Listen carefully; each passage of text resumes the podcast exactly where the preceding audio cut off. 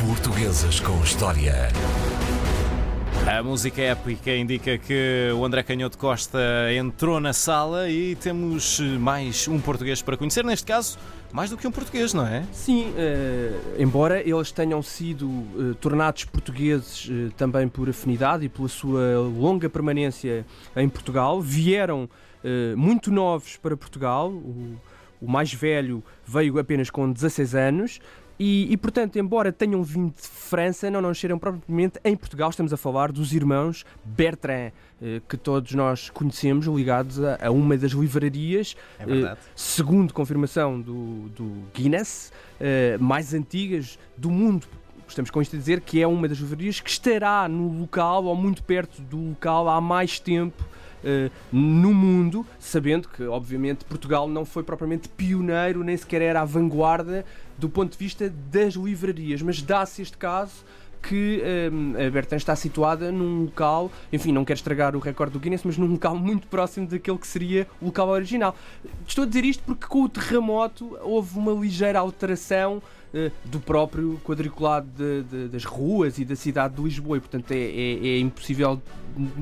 constatar com todo o rigor se, se- se fôssemos eh, completamente eh, preciosistas nestas coisas se é exatamente naquele ponto. Mas seria ali num ponto muito muito perto eh, e de facto as ruas não tinham aquele traçado e portanto podemos dizer que ela está eh, de facto no sítio onde, onde no século XVIII se iniciou uma, uma atividade livreira fortíssima. Ela, eh, não começou logo por ser uma livraria dos Bertrand. Havia um senhor chamado Pierre Forret que tinha uma loja de estampas perto da, da cordoaria velha já desde Aham. 1727, pelo menos. E esse senhor, que tinha já experiência do, do negócio de estampas, que era um negócio um bocadinho mais, mais caro ou mais elitista ou mais raro, porque as estampas eram relativamente caras, ainda mesmo assim no século XVIII, fazer essas estampas. E portanto, essa experiência de negócios permitiu-lhe eh, conhecer o mercado. E portanto, um dos, dos, dos Bertrand, o João José, vai casar com a filha desse senhor eh, Pierre Forret. hum, e é a partir de- desse casamento que de facto a livraria Bertrand começa a sua atividade. Eh, Eles eram dois irmãos, como sabemos, Pedro Bertrand e o João José Bertrand, mas depois, com eh, o, o terremoto de Lisboa de 1755, a livraria, como tínhamos sugerido há pouco, é completamente destruída, bem como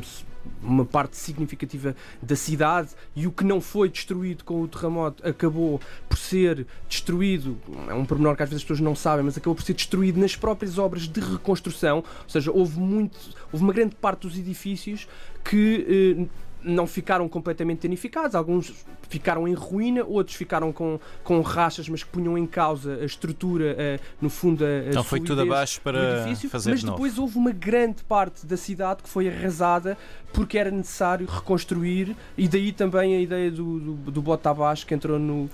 no, vocabulário, no vocabulário português porque de facto houve uma série de edifícios que devido à, à nova planificação tiveram que ser, tiveram que ser demolidos. A livraria nessa altura foi para uma, para uma zona onde a cidade cresceu bastante porque tinha sido uma das, uma das regiões menos afetadas pelo terremoto, que é a zona entre o Rato e a Estrela. Portanto, a livraria já aí conduzida pelos Bertrand teve muito tempo nessa zona e depois volta em 1773, quando a Baixa de facto já estava num- num- numa fase de reconstrução bastante assinalável. Uh, volta então ao local, a esse local onde, onde ainda hoje a encontramos. E começa então a desenvolver uma atividade uh, ainda mais forte, embora, como sabemos,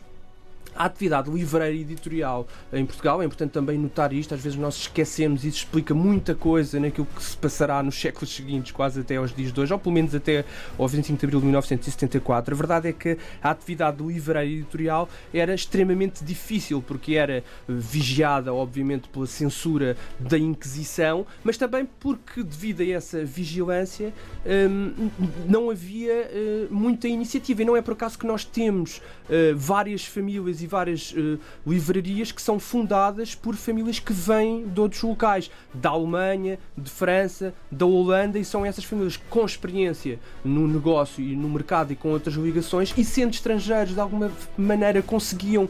furtar-se um pouco àquilo que eram os mecanismos de, de censura e portanto era, era, era,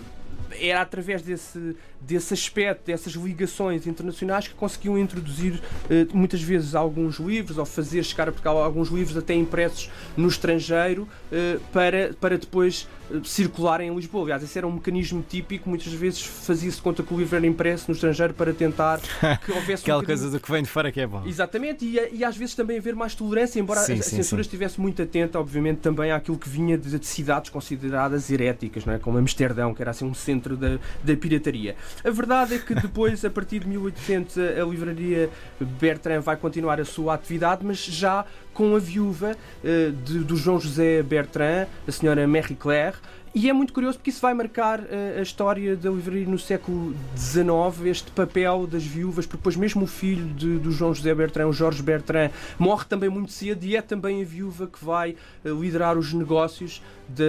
da Bertrand, que se tornam cada vez mais, além da venda de livros, a edição também de livros, e isso será muito importante. Tinha sido muito importante no século XVIII o Conde da Ericeira, esse é outro dos problemas uhum. também do, do, mundo editorial português, que é o facto de ter, sido, ter estado sempre muito dependente historicamente ou de grandes aristocratas, ou da própria coroa do rei, ou da igreja. Portanto, não havia de facto capacidade do, dos negócios se autonomizarem destas relações de poder. Mas a verdade é que vai ser muito importante para solidificar o nome da Bertrand, esse outro grande nome da historiografia e da, da cultura portuguesa, o Alexandre Herculano